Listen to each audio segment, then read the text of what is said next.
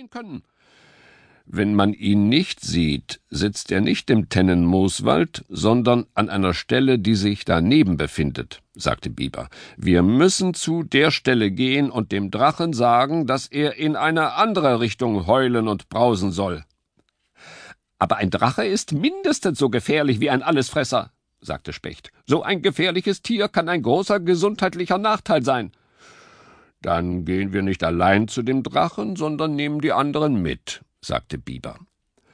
Also riefen Biber und Specht die Tiere des Tennenmooswaldes zusammen und teilten ihnen ihre Absicht mit.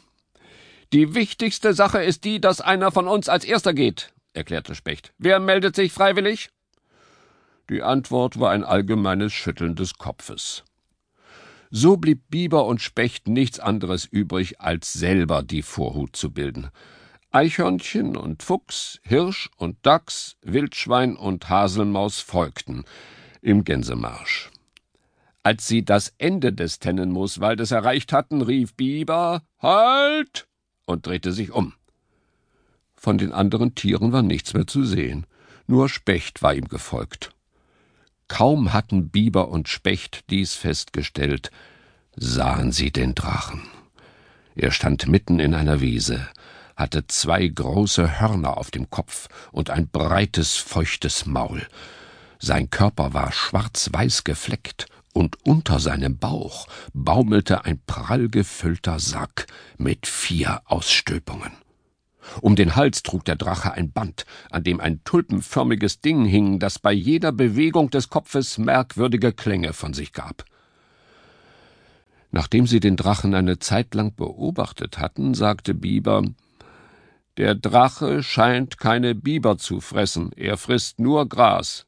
Er scheint auch keine Spechte zu fressen, sagte Specht. Vielleicht, weil Gras mehr Futtermine hat. Biber fasste sich ein Herz und machte einen Schritt auf den Drachen zu. Guten Tag, sagte er höflich. Der Drache hörte auf zu fressen, hob den Kopf und glotzte herüber. Dann gab er einen tiefen Laut von sich. Da er aber keine Anstalten machte, sie anzugreifen, trug Biber sogleich den Hauptteil seiner Rede vor. Wir wollten dich nur bitten, beim nächsten Mal in eine andere Richtung zu heulen und zu brausen, sonst fallen unsere Bäume um. Der Drache gab wieder einen langgezogenen Laut von sich, senkte den Kopf und fraß weiter. Er hat genickt, sagte Specht. Ich glaube, wir können wieder nach Hause gehen. So geschah es denn auch.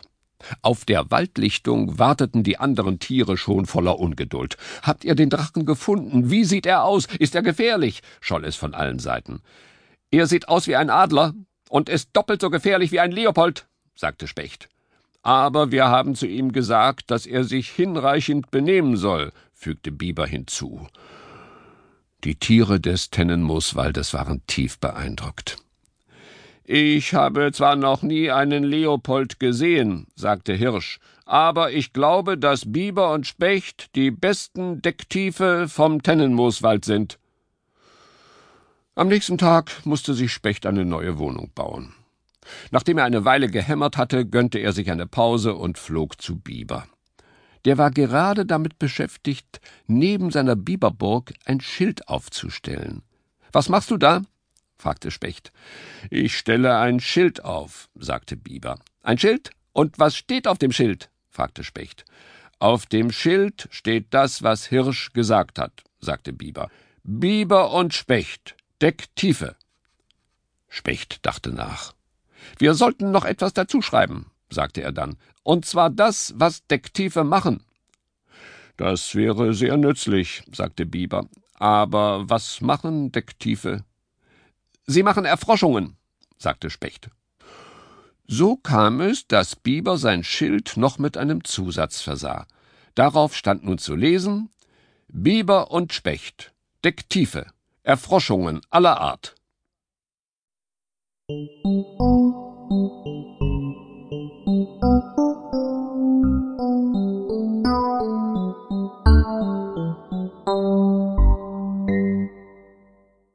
Das unsichtbare Hindernis. Nach einer klaren Nacht zog im Tennenmooswald ein sonniger Tag ein.